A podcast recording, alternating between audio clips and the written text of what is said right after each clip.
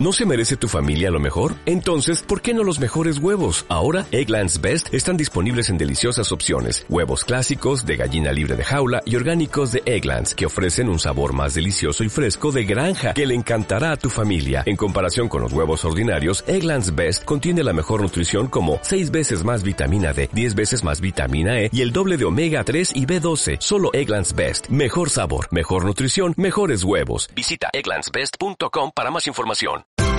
Esto es una producción de Mindalia Televisión y Mindalia Radio, audiovisuales sin ánimo de lucro de mindalia.com, para aportar conocimiento y crear conciencia. Mindalia.com, la primera red social de ayuda altruista a través del pensamiento.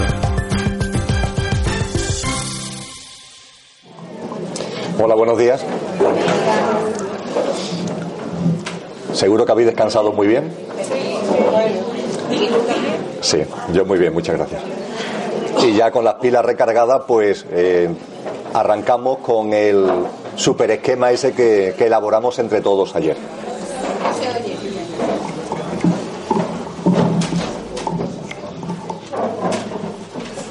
¿Y ahora? Perfecto. Que con el esquema que elaboramos ayer, con las aportaciones de todo, vamos a arrancar esta mañana. He hecho una serie de bloques que vamos a ver cómo van fluyendo durante, durante el día. De modo y manera que, en primer lugar, voy a arrancar con eh, algo que va dirigido a la meditación. Creo que es una buena forma de comenzar la mañana. Lo cual no quiere decir que meditemos, ¿eh? Pero vamos a hablar de la meditación. El segundo bloque parece por sentido lo lógico, vamos a hablar del origen de la humanidad. Concretamente las personas que planteasteis el origen de la humanidad y el final, esbozo futuro del planeta y cómo estar preparados. Y aprovechando ese contexto hablaremos también de la voracidad que alguien planteó.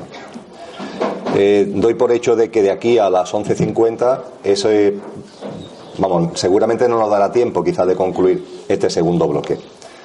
A la vuelta tendríamos en cartera todo lo relativo a almas. Hablaremos de las almas, la reencarnación, pacto de almas, reencuentro, almas antiguas, almas nuevas, el tema de los jóvenes e incluso el, las grandes batallas con padres y madres que tienen como telón de fondo, tal como lo siento, ese, todos esos aspectos sálmicos y eh, un tema que se planteó de estar atrapados en la experiencia. Y entonces hablaré para, aprovecharé para hablar de almas, espíritu, la diferencia que hay entre ellos, etcétera. Como cuarto bloque, que quizás sea con el que terminemos la mañana, será Jesús, que también creo que fue Miguel el que anda por aquí, el que lo planteó.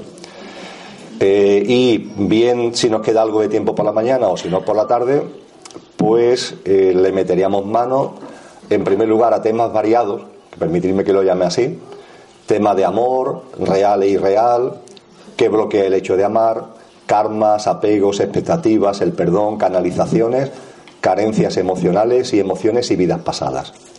Eh, ese será el quinto bloque que permitirme que lo llame varios, porque son temas breves, entiendo, ya veremos, y bueno, ya por sorpresa, pero entiendo que son temas breves. Eso nos dará paso a hablar de la enfermedad y después de la muerte. En particular, se hizo hincapié ayer en los temas de enfermedades mentales, las deficiencias psíquicas y físicas.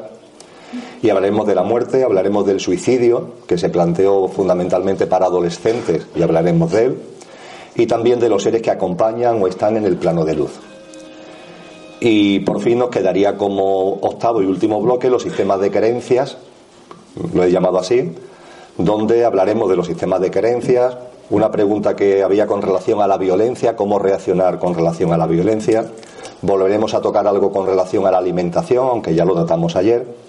Hablaremos de la sexualidad, de las relaciones de pareja y el tema del estancamiento del hombre. ¿eh?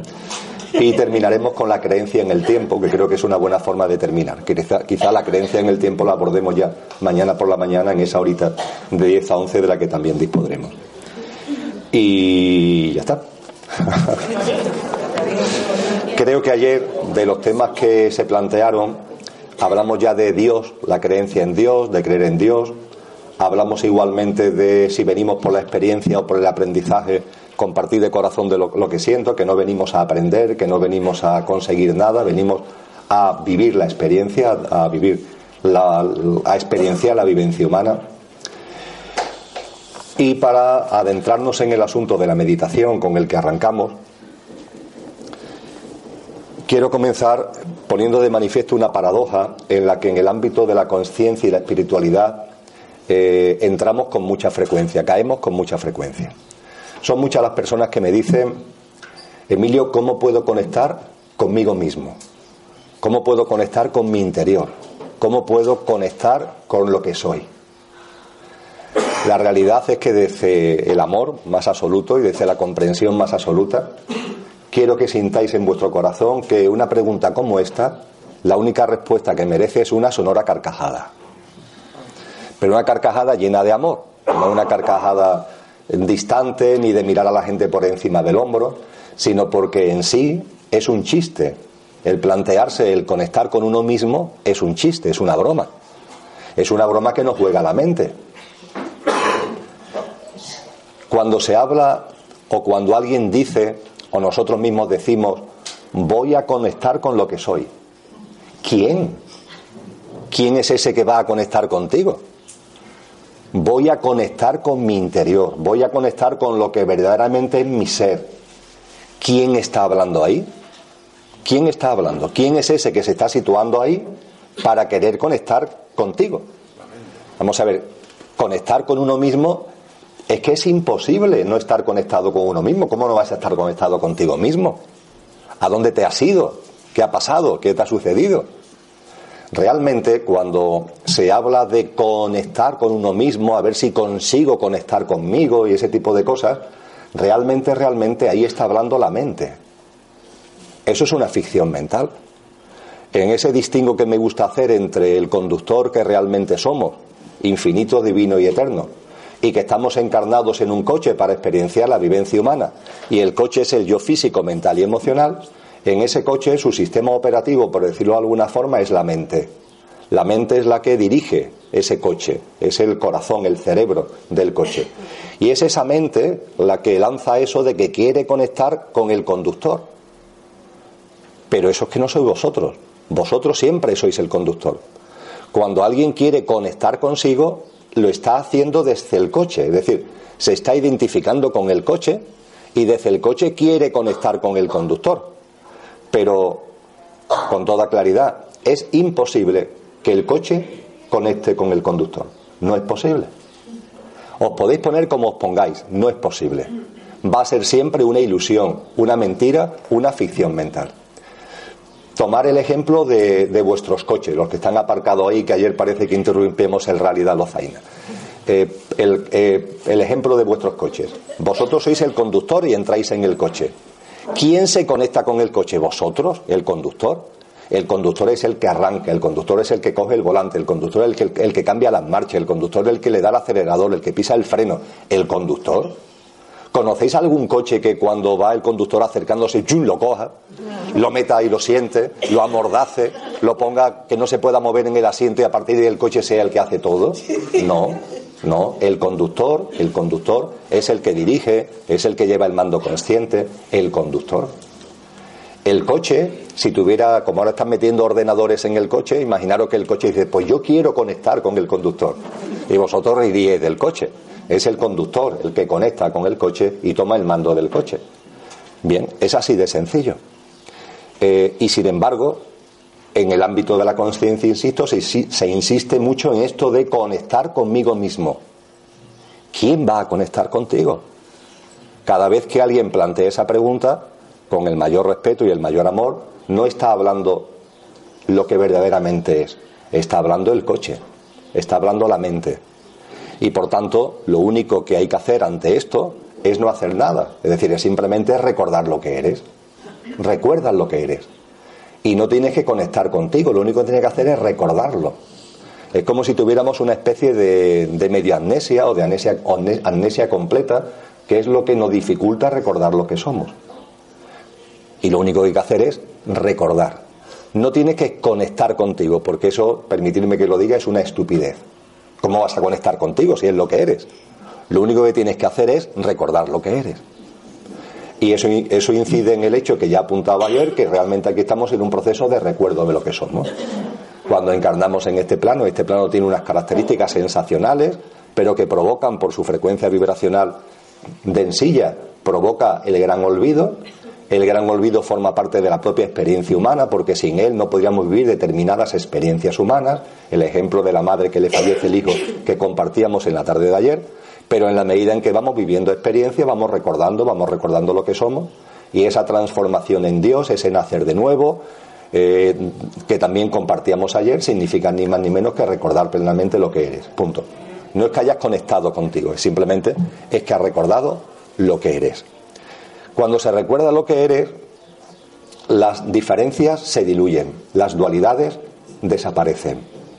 Mientras que estamos en el olvido o en, el, o en la transición, en el proceso de recuerdo, la mente está muy presente.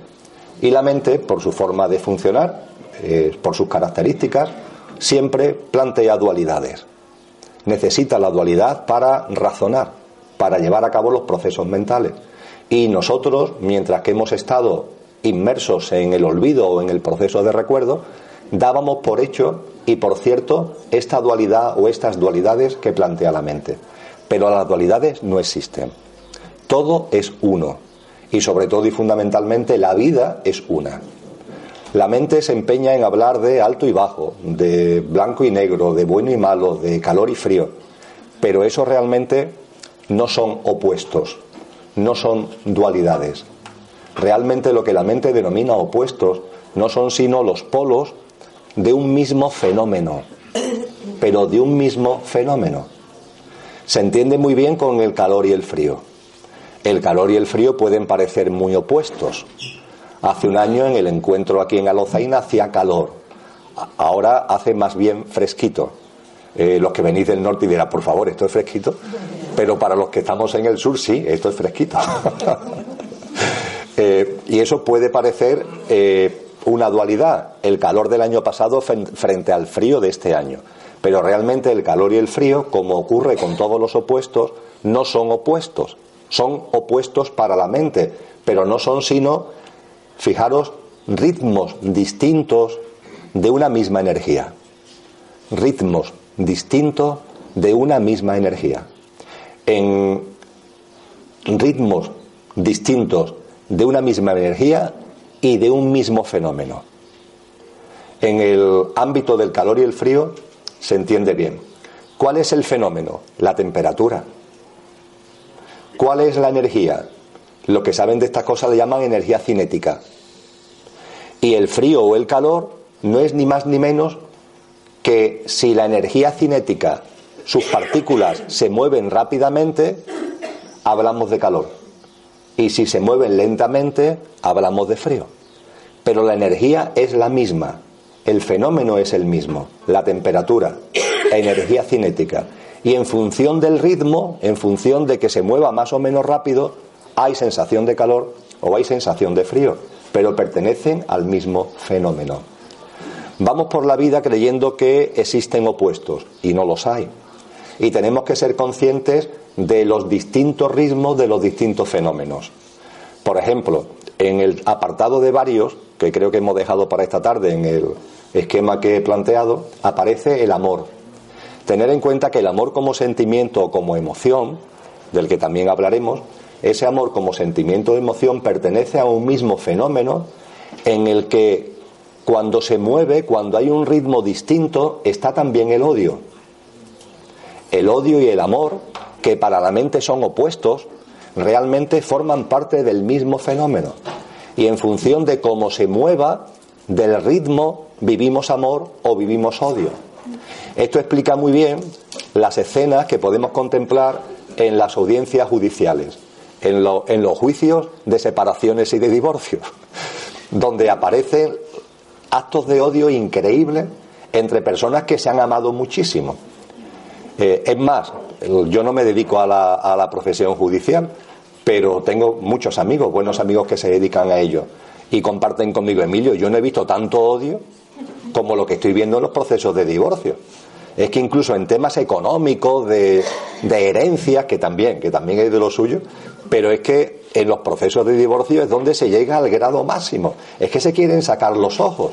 Y son personas que hace no mucho tiempo se profesaban amor y posiblemente un amor verdadero, ¿no? ¿Qué es lo que ocurre? Lo que ocurre es con que a la mente la, descuadre, realmente el amor y el odio forman parte del mismo fenómeno. Y ese fenómeno simplemente varía en función del ritmo. Y el ritmo, en este caso, como estamos hablando de sentimientos y emociones, son ritmos emocionales. Y cuando el ritmo emocional va para acá, se vive amor, pero cuando ocurren determinadas cosas que hacen que el ritmo vaya para acá, eso que antes era amor se transforma en odio. Y no es que se transforme, es que forma parte del mismo fenómeno. Quiero sacar esto con relación a la espiritualidad, de la que hablamos ayer, la espiritualidad en la vida cotidiana, como complemento a esto de eh, recordar lo que realmente somos. Cuando recordamos lo que realmente somos, ya no hay dualidad en la vida. Las dualidades que hasta ese momento teníamos desaparecen desaparece la dualidad entre lo interior y lo exterior. La gente en el ámbito conciencial y espiritual anda muy preocupada con lo interior. Y la gente que está por ahí, fuera de ese mundo, está muy centrada en lo exterior. Pues bien, en el proceso de recuerdo, cuando recordamos lo que somos, esto, esta dualidad, esta diferencia desaparece. Te das cuenta de que lo interior y lo exterior forman parte de la vida. Y lo que es extremadamente importante, forman parte de uno mismo. Y afortunadamente no hay nada que nos obligue a elegir. Ninguno de vosotros, ninguna de vosotras, está obligado a elegir entre lo interior y lo exterior. No hay ninguna necesidad de elegir. Cuando nos levantamos por la mañana tenemos dos piernas, la mayoría, y no tenemos que elegir. No tenemos que recapacitar y reflexionar hoy que voy a andar sobre la pierna izquierda o sobre la pierna derecha. No, tenemos dos piernas y utilizamos las dos. Os he estado observando y ninguna habéis venido en patacoja. Habéis venido todos hasta este, hasta este sitio y habéis sentado sobre vuestras dos piernas. ¿Os imagináis que por la mañana al levantaros tuviéramos que elegir qué ojo voy a utilizar hoy? Y poneros un parche en el izquierdo o en el derecho porque voy a utilizar el otro. Hoy voy a utilizar el derecho, venga, pues un buen parche para el izquierdo. No, pues hoy voy a utilizar el izquierdo, venga, pues un buen parche para el derecho. No, utilizamos los dos ojos. Tenemos los dos ojos, tenemos las dos piernas y utilizamos los dos. Bueno, pues en la vida no hay que renunciar a nada y no tenemos ninguna necesidad de elegir entre lo mundano y lo espiritual, entre lo interior y lo exterior. Y lo único que tenemos que hacer, como hacemos con las piernas y hacemos con los ojos, es vivir todo sabiendo que no hay dualidad. ¿Qué es lo exterior? También lo veremos durante el, día de hoy. Lo interior no es sino una manifestación de lo, de lo interior. Todo lo que se da fuera es una manifestación de lo que está ocurriendo dentro. Todo, todo. Desde los temas que pueden parecer más trascendentes a lo menos trascendentes. Nosotros mismos estamos creando nuestra realidad continuamente. El holograma del que allá habló la compañera eh, y preguntó acerca de él, la teoría del principio holográfico lo que está poniendo en evidencia es lo que en el, en el ámbito de la conciencia se viene diciendo hace mucho tiempo, que cada uno crea su vida, que cada uno crea su realidad. Y a la realidad que cada uno cree lo que se le llama holograma. Y finalmente, como cada uno crea su holograma, las sumas de todos los hologramas es lo que se llama la matriz holográfica, la suma de todos los hologramas. Hay 7.400 millones de seres humanos, cada uno crea su propia realidad, cada uno crea su holograma. En función de su estado de conciencia, cada holograma tiene una determinada frecuencia vibracional, más alta, más baja, cada uno la suya, ni mejor ni peor, cada uno la suya. Y finalmente la matriz holográfica no es sino la suma de todos los hologramas, cuya frecuencia vibracional es la frecuencia media de sumar la frecuencia de los 7.400 millones de hologramas y dividirlo por 7.400 millones. Se coge, es como para medir la frecuencia, vamos a suponer que la humanidad somos nosotros, o que vamos a, queremos saber cuál es la frecuencia vibracional que se está moviendo entre nosotros, que está presente aquí ahora. Pues sería muy sencillo, cada uno, cada uno de vosotros tiene su propio holograma, está creando su propia realidad en función de su estado de conciencia. Estamos aquí 150 personas, iríamos pasando lista y midiendo la frecuencia vibracional de cada uno en este momento, en este aquí ahora. Lo sumaríamos todo y después dividiríamos, dividiríamos por 150. Tendríamos la media, la frecuencia vibracional media de este grupo. Pues bien, la matriz holográfica, la matriz holográfica de la humanidad es la media de las frecuencias vibracionales de los hologramas que los 7.400 millones de seres humanos, cada uno el suyo, estamos generando. Cada uno crea su realidad. Y lo exterior es una creación desde lo interior. Y una vez que creamos lo exterior, en lo exterior que nosotros estamos creando vivimos experiencias. Los sucesos, los acontecimientos, los hechos que nosotros mismos estamos generando, los encuentros, los desencuentros, y esas experiencias repercuten en nuestro estado de conciencia. Es decir, las experiencias que vivimos en el exterior repercuten en el interior. Con lo cual hay una retroalimentación continua.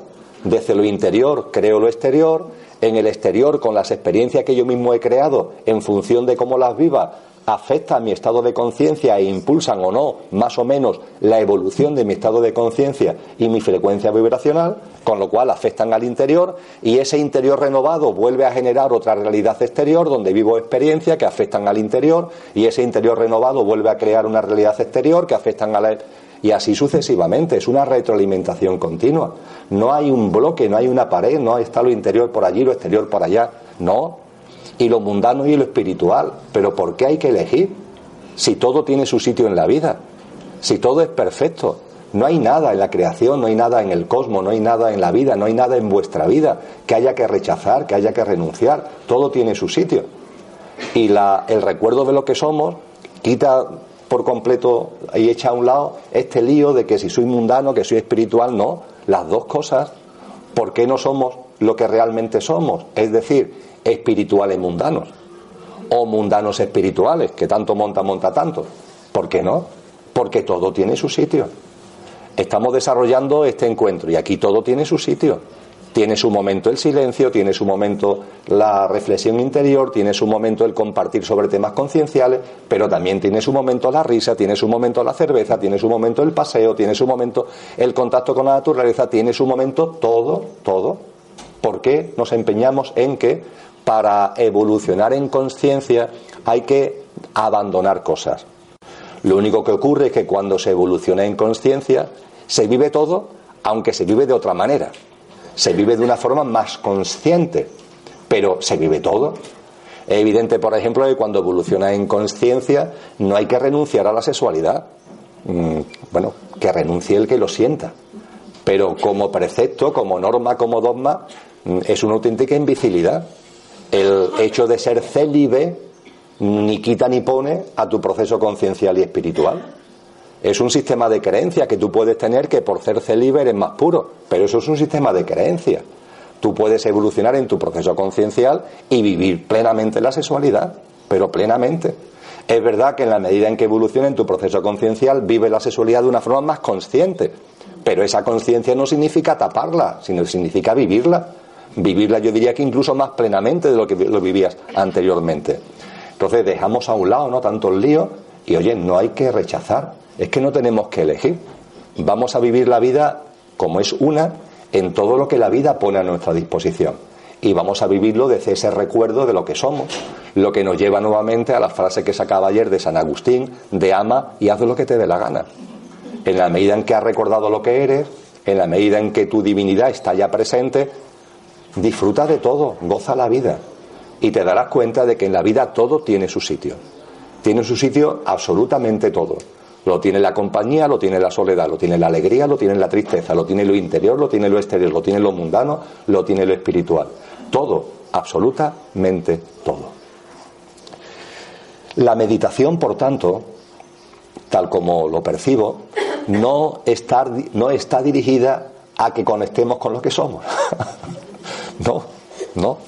Yo sé que es lo que está más extendida, esta percepción de la meditación, pero de verdad yo creo que eso es que el coche dice, a ver, me voy a parar un poco, me voy a poner en ralentí, a ver si logro conectar con el conductor. Y eso es un imposible, de verdad, eso es un imposible. Cuando la gente dice, voy a meditar para ver si conecto con quien soy, me está hablando el coche, me está hablando el coche. Y ese coche, por mucho silencio que guarde, no va a conectar con el conductor, por mucho que se empeñe. La meditación realmente su funcionalidad es muy profunda, pero a su vez mucho más simple. Eh, seguramente me la había escuchado alguna vez. Tal como lo percibo, la vida es un juego. El juego de crear, lo llamó Nietzsche. Sabéis que Nietzsche en, una de sus obras más emblemáticas, en Así habló Zaratrusta, Zaratrusta da una serie de discursos. Y en el primer discurso de Zaratrusta habla de las tres transformaciones, las tres transfiguraciones que vive el ser humano en lo que Nietzsche no llamó, pero aquí sí llamamos proceso conciencial evolutivo. Y Nietzsche habló de tres grandes fases, de tres transfiguraciones. La primera, estado de conciencia por el que todos pasamos, el camello.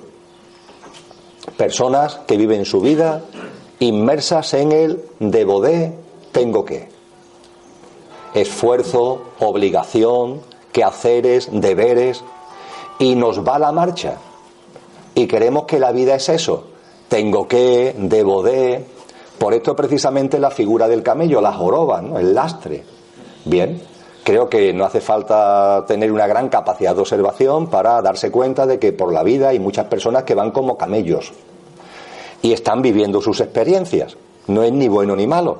Y faltaría más. Yo no, bajo ningún concepto, quiero interferir en nadie que esté viviendo esa experiencia de camello. Bien, simplemente me las encuentro y ya está. Le doy los buenos días, las buenas tardes y una palmadita en la joroba y asunto solucionado. Y sigue con la joroba hasta que llega un momento determinado, como dice Nietzsche, en el que dices, ya está. Ya está bien de joroba. Esa persona que anda por ahí con el debo de tengo que, hay un momento determinado, no sé si en esta vida o dentro de 47 vidas más, no lo sé, pero hay un momento determinado que dice, ya está, ya está bien, hombre, esto no es vida. He convertido la vida en, en un esfuerzo continuo, en subir una montaña permanente. Ya está, ya está. Nietzsche dice que entonces el camello se transforma en león. El león, al igual que al camello lo define Nietzsche por el debo de tengo que, el león lo define por el yo quiero. El yo quiero.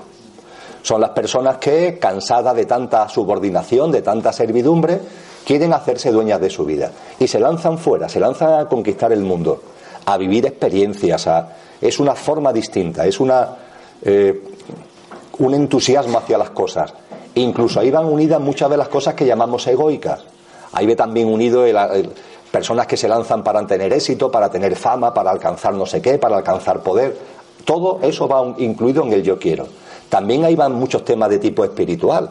Personas que quieren ser perfectas, personas que quieren alcanzar no sé qué, personas que quieren ascender dimensionalmente, se lanzan al mundo. Es el yo quiero, el yo quiero. La actitud es totalmente distinta al camello.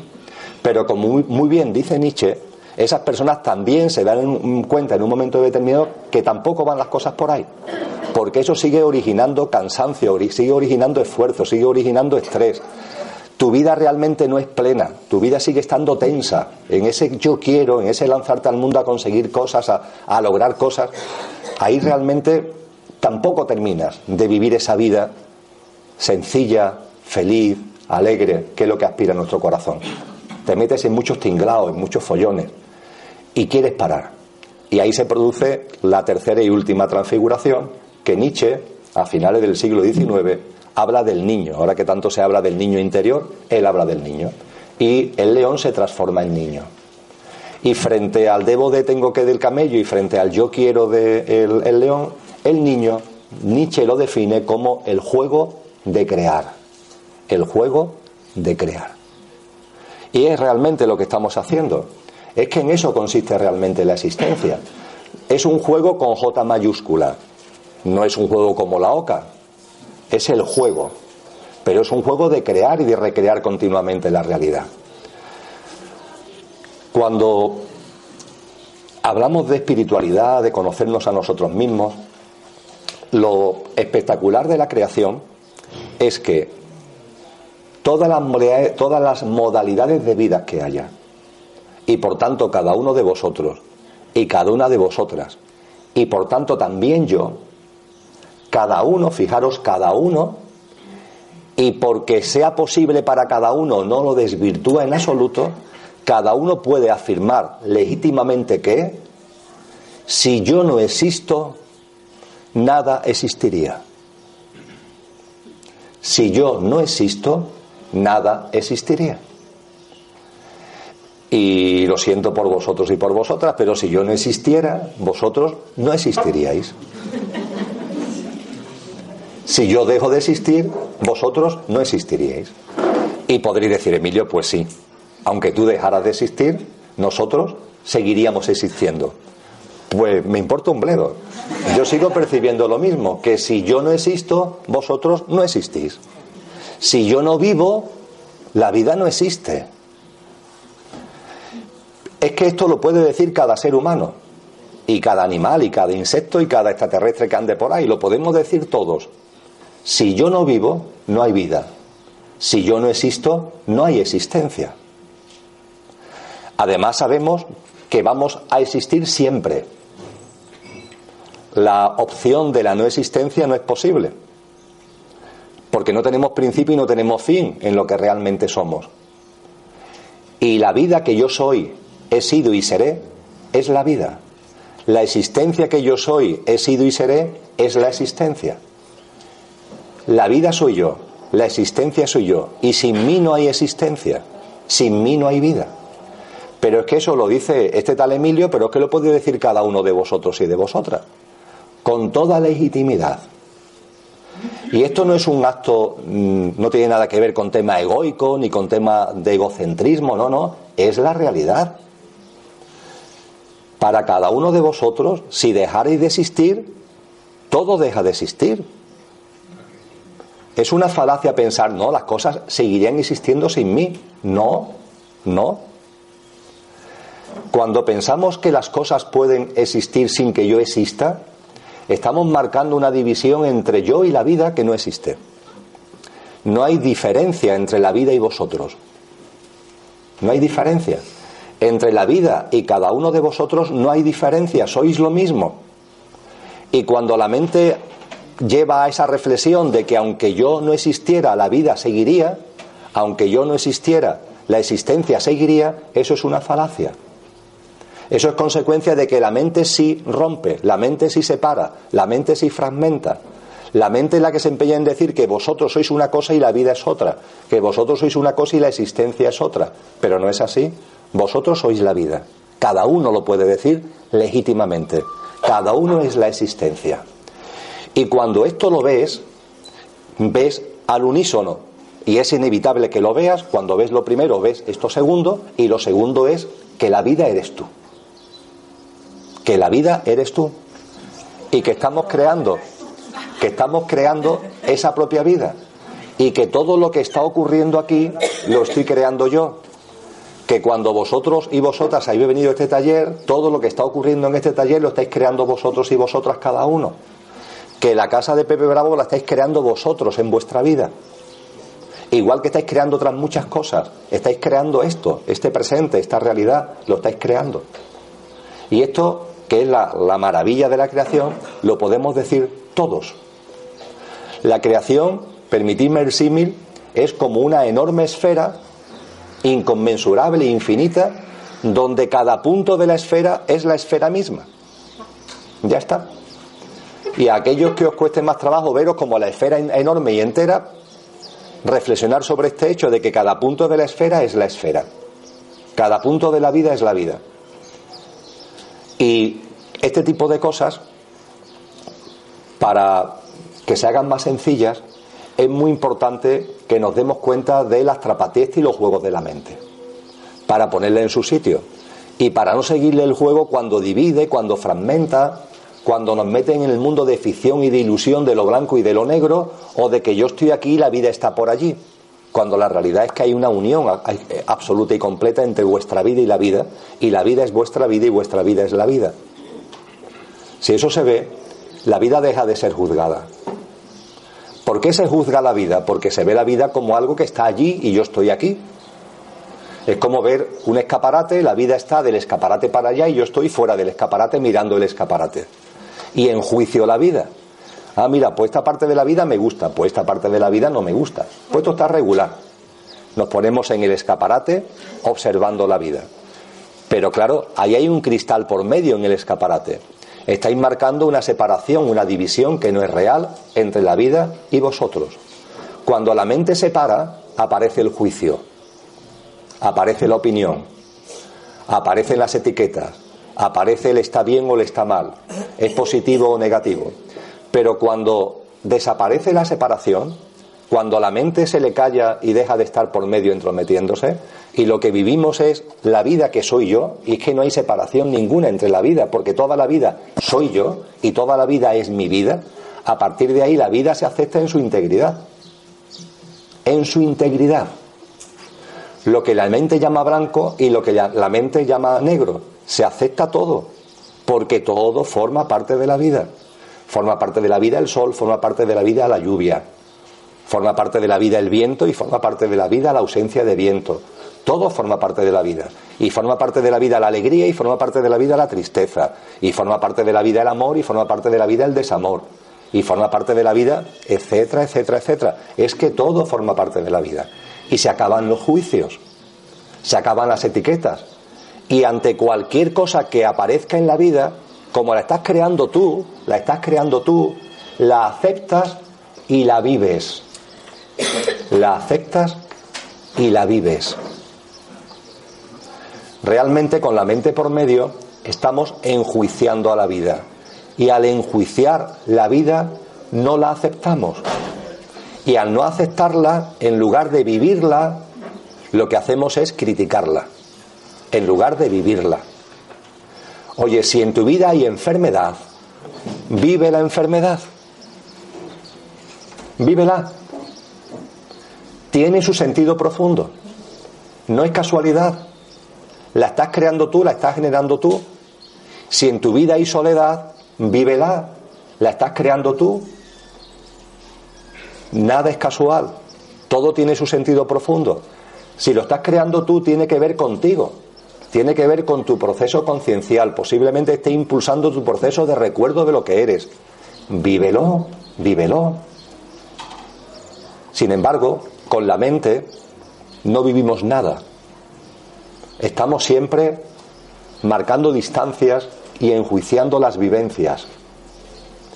Me gusta recordar que la mente, además de la dualidad y debido a la dualidad, funciona en el contraste. Eso hace que cuando estemos sanos, nadie viva la salud. Y la gente se acuerda de la salud cuando está enferma. Y cuando está enferma, qué importante es la salud. Pero en cuanto que sanas, te vuelves a olvidar de lo importante que es la salud, hasta que vuelves a caer enfermo. Y estoy hablando de enfermedades leves, enfermedades graves, de cualquier tipo de enfermedad. Cuando estás sano, la gente no se acuerda de la salud, por lo cual no vive la salud. la inmensa mayoría de los que estamos aquí estamos sanos. Bueno, pues yo no sé cuántos de los que estamos aquí esta mañana al levantarnos habremos tenido una toma de conciencia acerca de, oye, me he despertado y estoy sano. Voy a vivir este día con salud, con energía. Voy a, desplegar y a gozar de esta salud que tengo. No, nos levantamos sanos y no le damos importancia. Y al no darle importancia es como si no la computáramos, utilizando un término informático. Y se nos escapa la vivencia de la salud como el agua entre los dedos. No la vivimos. Tenemos salud, pero no la gozamos, no la disfrutamos, no la experienciamos. En lugar de la salud aparece la enfermedad, que como hablaremos en el apartado del esquema que he comentado, ya veremos que la creamos nosotros, no es casual. Pues bien, cuando creamos la enfermedad y vivimos la enfermedad, entonces nos acordamos de la salud. Cuando tenemos una enfermedad delante, nos acordamos entonces de la salud, que entonces no la podemos vivir porque no la tenemos, y rechazamos la enfermedad, ¿qué es lo que tenemos? Es absolutamente absurdo. Si tienes una experiencia de enfermedad, vive la enfermedad. Si tienes la experiencia de salud, vive la salud. Pero ¿qué es lo que hace el común de la gente? Que cuando tiene la salud ni se da cuenta y cuando tiene la enfermedad la rechaza y empieza a pensar en la salud, que es precisamente lo que no tiene delante. Esto es absurdo. Puede ser frecuente, pero es una profunda anormalidad. Una enorme anormalidad porque lo frecuente no tiene por qué ser normal ni lo normal tiene por qué ser frecuente. Son términos que significan cosas distintas. Una cosa es lo normal y otra cosa es lo frecuente. Olvidarte de la salud cuando la tienes, acordarte de ella cuando no la tienes y cuando no tienes la salud tienes la enfermedad y en lugar de vivirla rechazarla, eso es lo frecuente, pero es una profunda anormalidad. Lo normal, aunque no sea frecuente, es que cuando estás sano vivas la salud, te acuerdes de ella y la disfrutes. Y cuando creas la enfermedad, la enfermedad se acepta y se vive. Y cuando las experiencias que la mente llama negativas se aceptan y se viven, esas experiencias se transmutan. Son otras. El rechazo hace que la experiencia sea de un perfil, tenga un aroma distinto a esa misma experiencia cuando se acepta. Cuando hay una experiencia de enfermedad en tu vida, acéptala. Nadie es ejemplo para nadie, simplemente comparto una experiencia. Yo me caí de un monte y estuve a punto de matarme. Vamos, en la UCI con una experiencia cercana a la muerte. Una bendición. Esa enfermedad ha sido en mi vida una bendición. Estoy convencido que la creé yo. Y es verdad que me tuvo en fuera de juego durante diez meses y medio pero totalmente en fuera de juego. Pero fue una bendición, algo que creo, que creé en su momento y que fue determinante en el proceso conciencial y evolutivo. No tengo ningún tipo de duda de que la creé, la creé yo. Hablaremos de ello con relación a la enfermedad. Pero retomo el asunto, y ya para ir al asunto de la meditación, antes de, de abrir un pequeño coloquio, ¿para qué sirve de verdad la meditación? Insisto, no es para que conectéis con lo que sois, por favor. Eso simplemente es recordarlo. Eso es un problema de amnesia, no de meditación. Es un problema de amnesia. La meditación, ya que he hablado del juego de crear, la meditación es un juego. Otro juego más. Y es un juego extremadamente divertido. La meditación es el juego de, estoy por patentarlo, de jugar con la mente. El juego de jugar con la mente. Todavía falta un poquito, pero en fin, dentro de unos meses empezarán ya con los regalos de Reyes. y en la tele suelen aparecer juegos pensados para niños. Bueno, pues esto sería para niños, para jóvenes, para mayores y para muy mayores. El juego de jugar con la mente. Y el juego de jugar con la mente es muy sencillo. Consiste en que te sientas a la hora que te dé la gana y donde te dé la gana y como te dé la gana. Hay gente que prefiere hacerlo por la mañana, gente que prefiere hacerlo por la noche, gente que prefiere hacerlo por la tarde. Hay personas que prefieren tener una, una posición, yo qué sé, de la postura del loto y personas que lo que hacen simplemente es sentarse en una silla. Que cada uno le haga como le dé la gana. La espiritualidad es libertad. Velas, inciensos, ropa de determinados colores, lo que os dé la gana. No hace falta velas, si queréis ponerlas, no hace falta incienso, si queréis ponerlo, no hace falta que os vistáis de blanco. Si os queréis vestir de blanco, os vestís, pero no es necesario, para nada. Todo eso son aderezos, divertimentos, forman parte del juego, pero no es necesario. Podéis estar vestidos normalmente, sentaros en una silla o en un sillón normal de vuestra casa, o en medio de la naturaleza, o en un parque donde os dé la gana, y lo único importante es que os calléis que guardéis silencio y que respiráis en conciencia. Es decir, la gente dice respirar en conciencia, que daros cuenta que estéis respirando, ya está. daros cuenta que estéis respirando. No tiene más secreto. Se guarda silencio y tomas conciencia de que estás metiendo aire y exhalando aire. Ya está. Esto además es una parte que es el inicio del juego, pero ya de por sí es muy gratificante. Ya casi, casi, casi, por esto ya merece la pena el juego. Nada más que porque te calles un rato y porque respire conscientemente un rato, nada más que por eso ya merece la pena.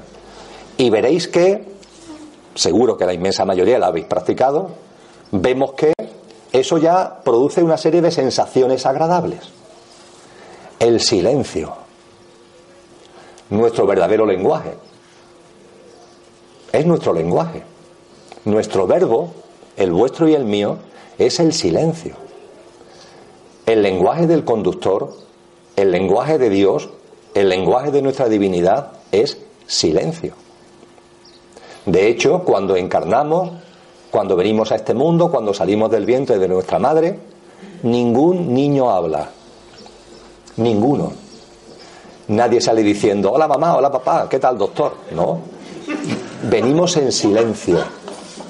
Y no solamente venimos en silencio, sino que nos vamos en silencio. También nos vamos en silencio. El silencio es nuestro lenguaje. Es más, nos tienen que enseñar el lenguaje cuando llegamos aquí. Nos lo tienen que enseñar. Nadie tiene el lenguaje innato. Aquí hablamos castellano. Bueno, pues de verdad el castellano nos lo han tenido que enseñar. Nadie venía hablando castellano. Vamos, ni inglés ni ningún otro idioma. Veníamos sin idioma ninguno. Y la sociedad nos da un instrumento de comunicación magnífico que es el lenguaje y aprendemos un determinado idioma o varios idiomas. Y son maravillosos porque nos permiten comunicarnos, etcétera, etcétera. Es estupendo. Pero oye, no olvides que tu verdadero lenguaje es el silencio. Y ese idioma que te han enseñado, que es muy útil para utilizarlo en nuestras relaciones sociales, en nuestra vida cotidiana, de verdad no es obligatorio que lo utilices siempre. No tienes que estar todo el día hablando. Te puedes callar de vez en cuando y recuperar tu verdadero lenguaje, que es el silencio. Nos hemos identificado tanto con el coche y con la mente y con sus creaciones, y el idioma, el lenguaje es una creación también de la mente, que somos incapaces de darnos cuenta de cosas tan evidentes como esta. Y es que cuando guardamos silencio, seguimos hablando. Y seguimos hablando porque, por ejemplo, Ahora vosotros estáis en silencio, pero las palabras están siempre presentes. Hemos perdido la facultad de ver las cosas sin ponerle una palabra encima. Si yo os enseño la pared con el dedo y os digo que miréis y os señalo la pared, miráis y estáis viendo la pared. Bueno, ¿y qué tal no ponerle palabras? ¿Y qué tal no ponerle palabras? Eso es eso. Eso no es una pared. Esto no es un micrófono. Intentar ver esto sin pensar en un micrófono, sino viendo simplemente lo que es. Las formas que tiene, cómo está hecho, su color, pero sin ponerle palabra.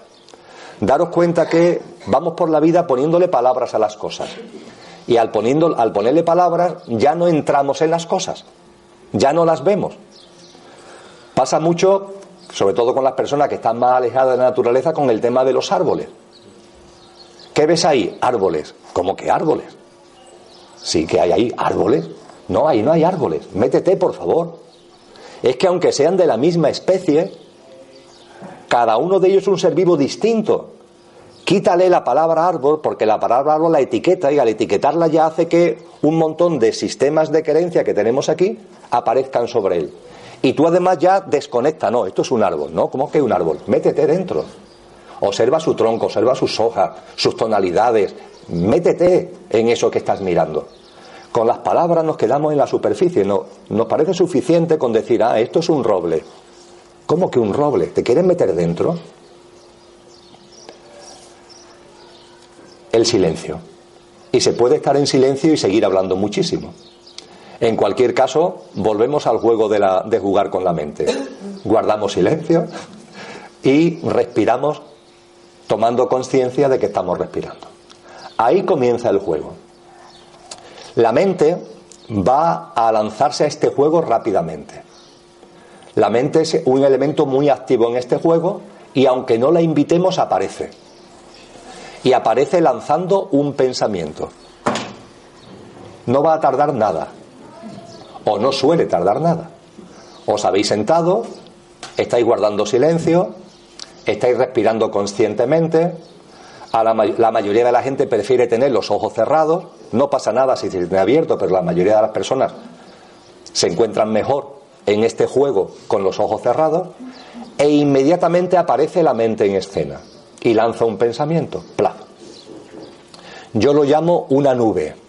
Ahora que hoy tenemos tantas tan hermosas, una nube. ¿Qué es lo que sucede cuando la mente lanza esa pelota? La mente, la mente ha arrancado ya el juego, ha lanzado una pelota, ha lanzado un pensamiento, ha lanzado una nube. Ahora la pelota está en tu tejado. La mente ya ha aparecido en escena y ha puesto sobre la mesa un pensamiento. Ahora la pelota está en tu tejado. ¿Tú qué haces? Tienes dos opciones. O eres Heidi o no eres Heidi. Los más jóvenes lo entenderéis, los que sois de mi quinta seguro que sí. Heidi se subía en las nubes. Es como empezaba la, serie de Heidi, con Heidi subida en una nube. Bueno, pues tenemos esa opción. O te subes en la nube como Heidi o no te subes en la nube. Subirte en la nube, ¿qué significa? Como decimos por el sur, darle conversación. Eso es subirte a la nube, darle conversación. Es decir, que aparece un pensamiento y en lugar de decir, oye, ha aparecido un pensamiento, normal, la mente acaba de lanzar una nube, acaba de lanzar un pensamiento por su cuenta. Lo, te das cuenta y te desentiendes, dejas que la nube pasa, ya está. Eso es no darle conversación y darle conversación es todo lo contrario, es engancharte a la nube. Eh, vamos a suponer que mañana por la mañana, antes de bajar aquí, hacéis unos minutillos de jugar con la mente, es decir, de meditación, en donde estáis cada uno. Y es normal que cuando os sentéis, en ese silencio, en esa toma consciente de, de, la respiración, con los ojos cerrados, es normal que la mente lance un pensamiento, lance una nube, por ejemplo, con relación a mí. Es normal. Después de la tabarra, de la hora que estoy hablando, que menos que la mente, por la mañana mañana lance un pensamiento donde aparezca yo. Es normal que la mente, plac, Emilio. Bien. Si no soy Heidi, la nube Emilio aparece y se va. Si sois como Heidi, os vais a subir encima mía. Y subir encima mía significa, y a partir de ahí cada uno es cada uno, claro, pero puede significar decir, Emilio, que es de Sevilla. ¿Desde cuándo no voy a Sevilla? Esto han dicho que termina sobre las 11, 11 y media, 12. Quizá pueda acercarme a Sevilla antes de volver a mi casa. Pero claro, he venido con menganito o con menganita. ¿Le apetecerá venir o no a Sevilla? En cuanto que termina la meditación voy a decírselo, porque si le apetece que vayamos a Sevilla, nos vamos a Sevilla. Aunque es verdad que en Semana Santa me, que, me propuso que viajáramos a Barcelona y le dije que no. Ahora que yo le diga que vayamos a Sevilla, pero bueno, lo que le voy a decir es que vayamos a Sevilla, pero que de verdad en las próximas vacaciones nos acercamos a Barcelona. Y además, me estoy acordando que tengo un amigo en Barcelona que hace mucho tiempo que no veo. Que por cierto, cuando he ido dos veces me ha llevado a un sitio donde ponen unas tapas, porque hay que ver lo buena que están las alcachofas. ¿Cuánto tiempo hace que no pongo alcachofa en mi casa? Cuando vuelva de Sevilla, la primera comida que voy a realizar en casa. Bien, esto es subirse como Heidi a la nube. Y nos pasa a todos. ¿eh? Nos pasa a todos, a mí el primero, ¿eh? pero es francamente divertido. Cuando a mí me pasa esto, yo me río muchísimo. Incluso me gusta, digo, a ver, ¿cuál fue la, la nube que lanzó la mente y dónde estoy ahora? Pero esto es divertidísimo. La gente va y, me viene, pero Emilio, yo es que no sirvo para meditar. Pero hijo, tú lo que no sabes es reírte. No es un problema de meditación, es un problema de sentido del humor.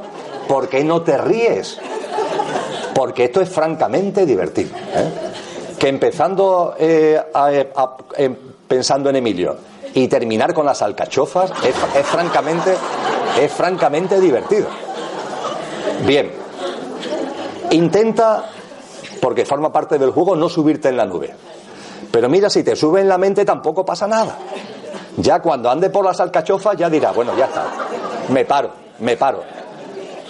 Y sigue el juego. Y la mente va a lanzar otro pensamiento, porque le va la marcha, le va este juego. La mente lanza un segundo pensamiento.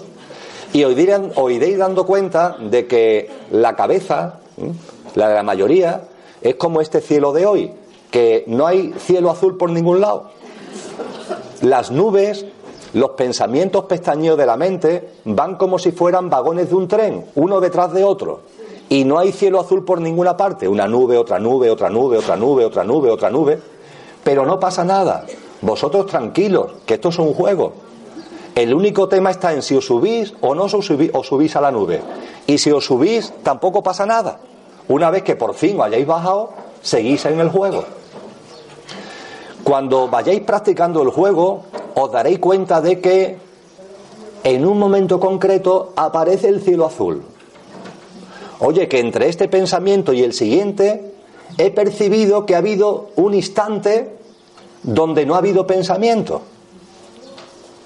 E incluso podéis a lo mejor tener la sensación de que ese instante es prolongado.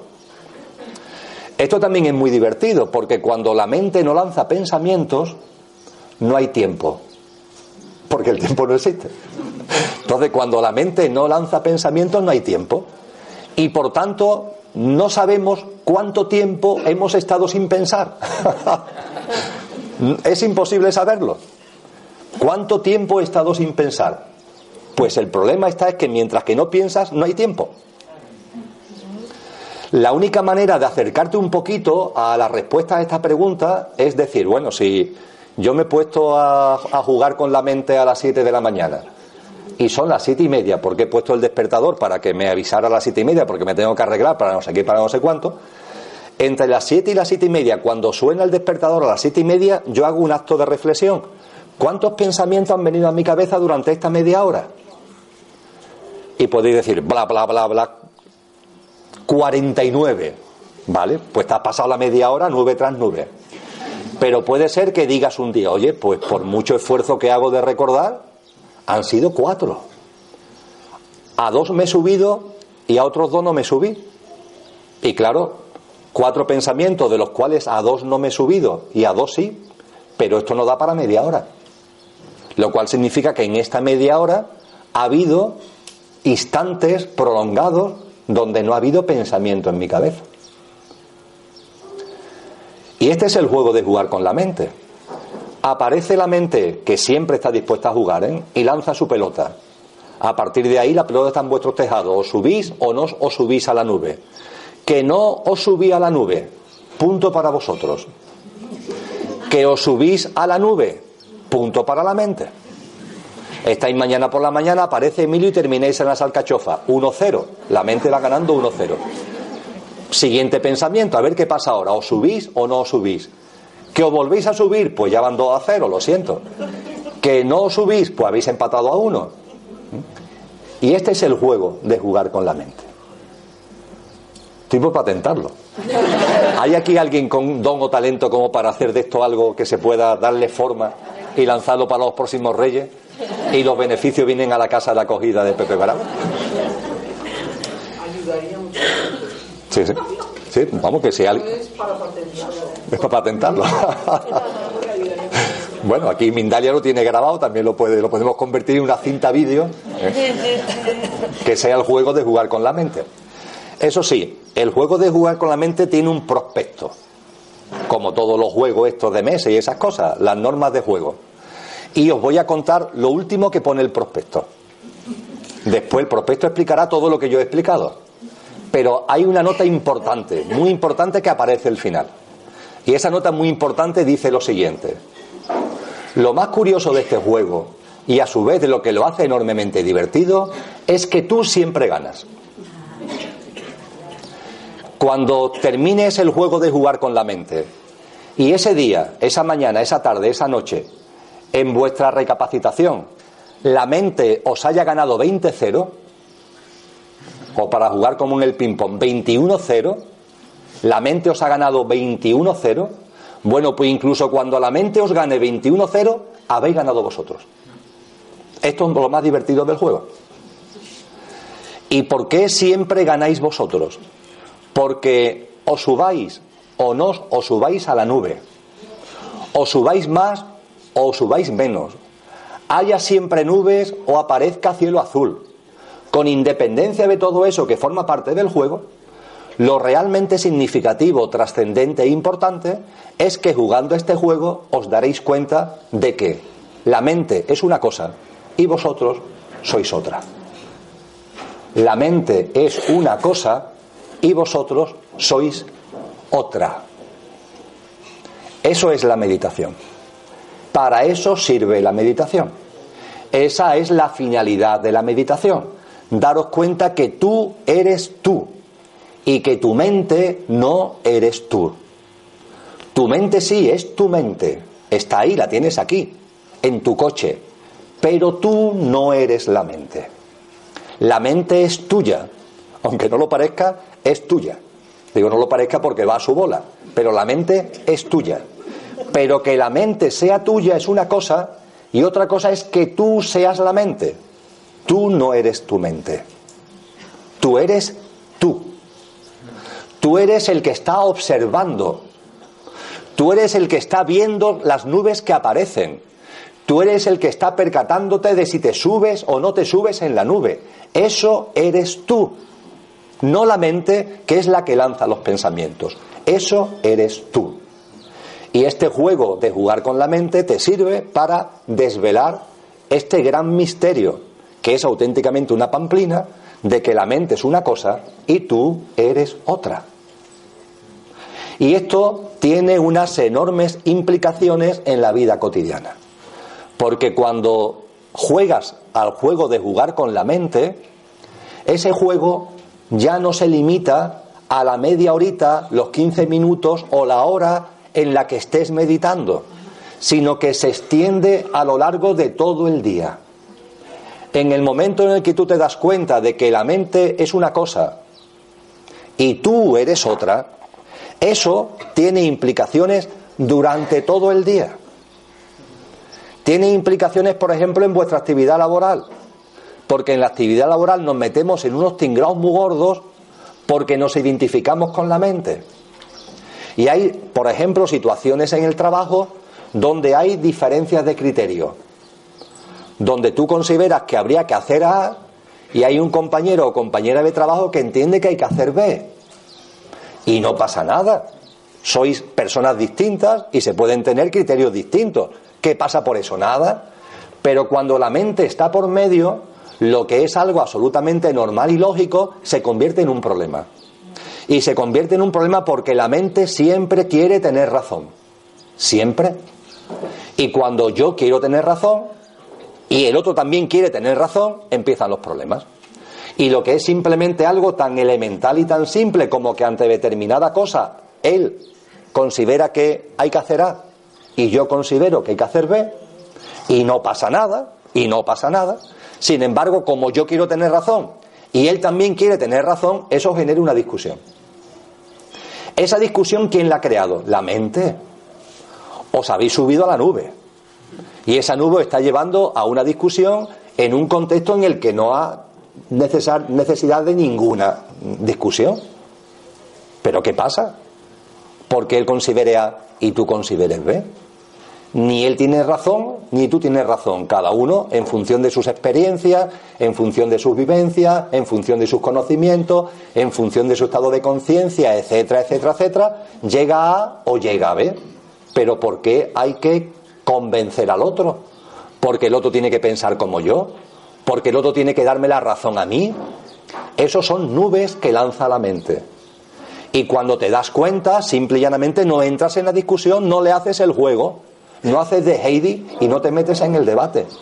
Pero es que esta conciencia, el juego de jugar con la mente, hace que la tenga durante todo el día. Y ya está. Entonces, la vida se transforma en otra cosa distinta. Por ejemplo, no hay enfados. Punto. Se acabaron los enfados. El enfado es siempre una nube que lanza la mente. No hay ninguna razón para enfadarse. Pero ¿por qué te vas a enfadar? La vida eres tú. La estás creando tú. Todo lo que sucede en la vida tiene un, sentido profundo, un porqué y un para qué en clave de tu proceso conciencial y evolutivo. Merece que confíes en la vida. La vida merece toda nuestra confianza porque somos nosotros mismos. La mente nunca lo va a entender, pero yo sí. Yo sí logro entender y sé entender que la vida la estoy creando yo y que todo en ella tiene su sentido profundo en clave de mi propio desarrollo conciencial. Y a partir de esa conciencia y a partir de esa confianza surge la aceptación. Y acepto el sol y acepto la lluvia. Y acepto la soledad y acepto la compañía. Y las vivo, las vivo. Vivo la salud y vivo la enfermedad. Y no hay enfado ninguno. Y aquella persona que anda por allí está como yo viviendo su vida y no ha lugar a ningún tipo de enfado. Y yo no me enfado. Y si aparece alguien que está enfadado en mi vida, pues simplemente lo observo y está enfadado. Bien. ¿Y eso qué tiene que ver conmigo? ¿Qué tiene que ver con nosotros el que alguien se enfade? Es su vida, sus experiencias, sus vivencias. Me gusta decir que el enfado, para ponerlo en su sitio, convendría que lo denomináramos infarto de enfado. Hay infartos de corazón, hay infartos cerebrales, hay infartos de pulmón. Bueno, pues hay otra modalidad que a partir de ahora la vamos a llamar infartos de enfado. Y hay personas que sufren infartos de enfado. Y cuando una persona sufre un infarto, no nos peleamos con ella. Si aquí ahora alguien tuviera un infarto de corazón, me imagino que no nos pelearíamos con la persona que tenga un infarto de corazón estúpido, nos está estropeando el taller, ¿no? Creo que diríamos aquello de hay algún médico en la sala y cada uno en la medida de sus posibilidades echaría una mano, ¿no? Es lo lógico ante una persona que tiene un infarto. Bueno, pues un infarto de enfado es exactamente igual, exactamente igual. Es una persona que está mal, ella, ella está mal. Ella, ella, ¿qué tiene que ver contigo? Es que me ha llamado no sé qué, pero es que está enfadada. Te ha llamado no sé qué porque está enfadada. No porque tú lo seas, es que está enfadada y como está enfadada te ha llamado no sé qué, pero que tiene que ver contigo. No, pues es que me ha llamado no sé qué, otra vez, que no tiene que ver contigo.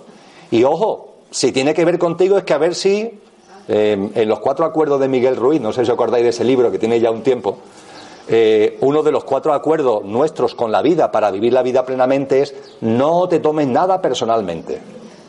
Oye, qué man...